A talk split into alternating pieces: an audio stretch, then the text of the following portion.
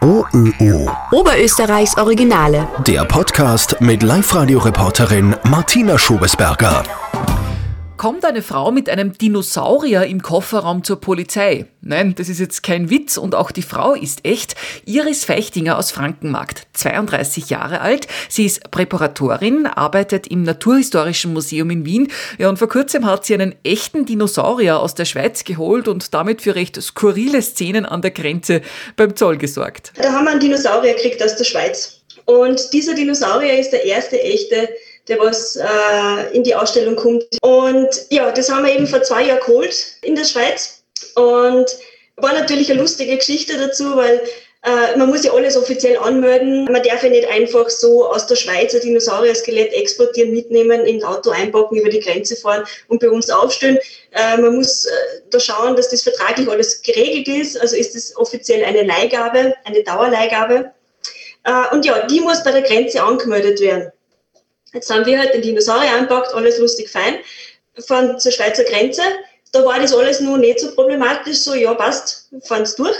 Äh, dann haben wir es aber anmelden müssen natürlich. Also auf jeden Fall, wir sind reingegangen und haben das anmelden müssen und äh, sind da reinmarschiert mit die Papiere und ich leg die halt da so hin und, und der Zollbeamte schaut mir dann so an und sagt so, na, ist einer ernst? Sie haben einen Dinosaurier im Kofferraum. Sag ich, ja, wir haben einen Dinosaurier im Kofferraum. Bitte, der kommt jetzt nach Wien, den werden wir da aufstellen. Bitte hauen Sie uns den Stempel drauf. Und ist natürlich im Endeffekt eine lustige Geschichte. In Wien haben wir dann wieder anmelden müssen, dann haben wir wieder zum Zoll fahren müssen, wieder das gleiche Prozedere. Na, ernsthaft? Sie haben einen Dinosaurier im Kofferraum? Na, ist das cool. Den Dinosaurier baust du jetzt äh, wie ein Puzzle zusammen. Wie funktioniert das? Im Prinzip ist das Ganze eingepackt in Gips. Das schneidet man auf, wie wenn man einen, einen Gips vom Fuß runterschneidet. Äh, dann macht man das auf und schaut rein. Und dann fängt man an mit so kleinen Meißeln, ganz vorsichtig, mit so Luftdrucksticheln, das sind wie so kleine Presslufthämmerchen, äh, fängt man an, dass man das Gestein runterlöst. Umso weiter, dass man vom, zum Knochen hinkommt, äh, umso feiner werden dann die, die Utensilien, was man verwendet bis man schlussendlich dann irgendwann einmal bei diesen klischeehaften Pinsel landet, wie man es halt immer kennt im Fernsehen, wenn irgendwas ausgraben wird. Was ist das für ein Dinosaurier? Wie schaut der aus? Ja, also es ist äh, also ein, ein Platyosaurier. Im Endeffekt, er ist ungefähr 1,80, 2 Meter ist er, ist er hoch und in etwa 6 Meter lang von Kopf äh, bis Schwanzende. Ja, er wird sie höchstwahrscheinlich von Pflanzen ernährt haben, also Herbivor, äh, wird aber auch vermutet, dass er sie auch von Asen so ernährt hat. Also es, das, das ist eben nicht so ganz klar, da muss man schauen, äh, immer wie, wie schauen die Zähne aus, aber die momentane Theorie ist sowohl Herbivor als auch ein bisschen von, von, von Aas und was er halt so zwischen die Zähne gekriegt hat wahrscheinlich. So wählerisch wäre er nicht gewesen sein. Und geht er auf vier oder auf zwei Beinen? Ja, das ist auch so eine Frage. Ähm, er ist so, äh, zwischen vierbeinig und doch, dass er die Möglichkeit auf, hat, aufrecht zu stehen.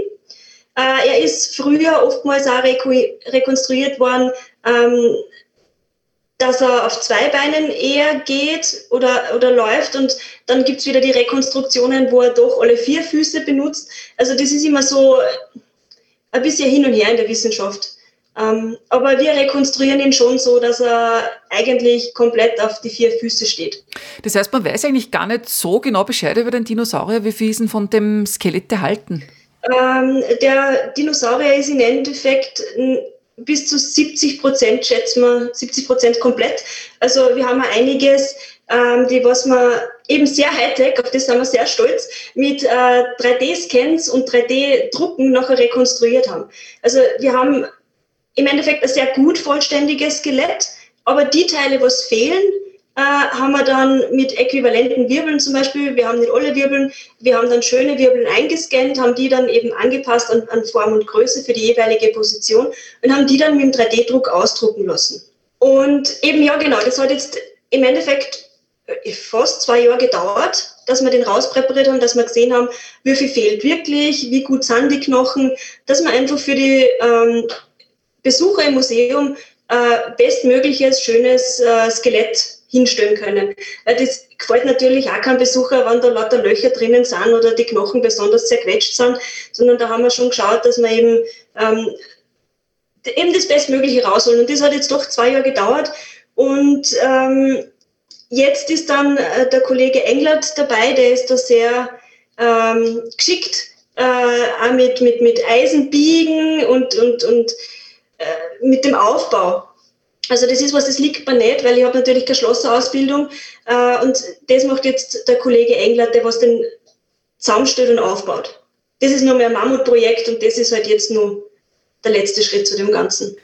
Jetzt kennen wir alle Dinosaurier aus den Kinofilmen Jurassic Park oder World. Ähm, war er da auch dabei? Läuft er da auch irgendwann einmal durchs Bild? Also, wenn man es jetzt ernst nimmt mit Jurassic Park, wenn man die Zeit Jurassic im Jura äh, ins Augenmerk nimmt, äh, was natürlich in den Filmen auch nicht realistisch ist, weil da wird ja alles irgendwie zusammengehauen, aber nein, ähm, der Platyosaurier ist eigentlich ein sehr basaler Dinosaurier, der ist noch von der Triaszeit, also das ist, der ist weit älter äh, wie diese bekannten Dinosaurier wie T-Rex oder so. Also der ist schon sehr an der Basis äh, von der Entwicklung der Dinosaurier. Also er ist zu alt für Jurassic Park. Ja, eigentlich schon, aber im Prinzip, die können ja alles klonen, wie wir wissen.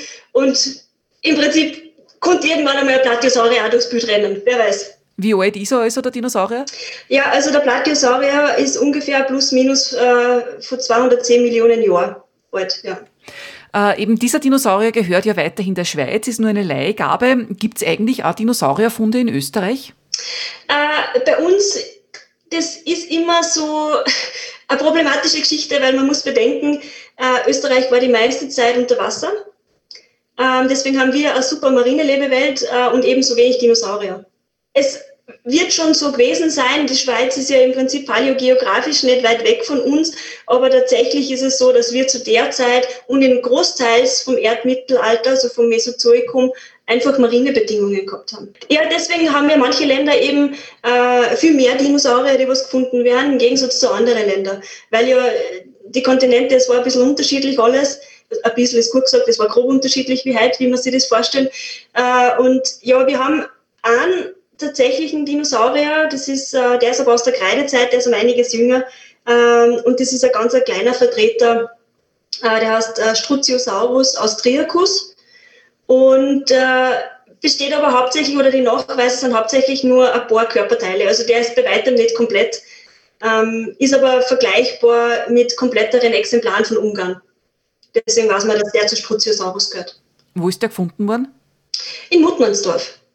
Da hat es so ein Kohlebergwerk gegeben, ich, ich, weiß nicht, es ist relativ lang schon her. Also das war Untertage Berg, Bergwerk und da sind die Knochen rausgekommen. Und wie ist es so für die, mit so alten Knochen zu arbeiten? Ja, es ist, ich würde es einfach mal mit Antwort beschreiben, es ist Ehrfurcht. Es ist wirklich tatsächlich, wo ich sage, ich habe großen Respekt davor, äh, so ein altes, imposantes Tier auf meinem Arbeitstisch liegen zu haben. Also ich hätte mir niemals vorstellen können, während dem Studium oder auch davor äh, und geschweige denn in meiner Kindheit, dass man sowas tatsächlich machen kann. Und wenn eins zum anderen führt und man ist in dieser unglaublichen glücklichen Situation, äh, dass man sowas bearbeiten kann, also ich, ich gehe jeden Tag mit einem Grinsen in die Arbeit und denke mir so, ha, ist es nicht schön. Also ist ein ganz besonderes Gefühl, mit sowas arbeiten zu dürfen. Iris Fechtinger aus Frankenmarkt äh, baut gerade den ersten echten Dinosaurier im Naturhistorischen Museum in Wien zusammen. In ihrer Freizeit erforscht sie Urzeithaie und hat da schon sechs zuvor unbekannte Arten identifiziert. Wenn ihr Fragen zum Podcast habt, Feedback oder auch Themen, die wir einmal behandeln sollen, dann schreibe uns an podcast.liferadio.at oder nimm uns eine Sprachnachricht auf. Oberösterreichs Originale.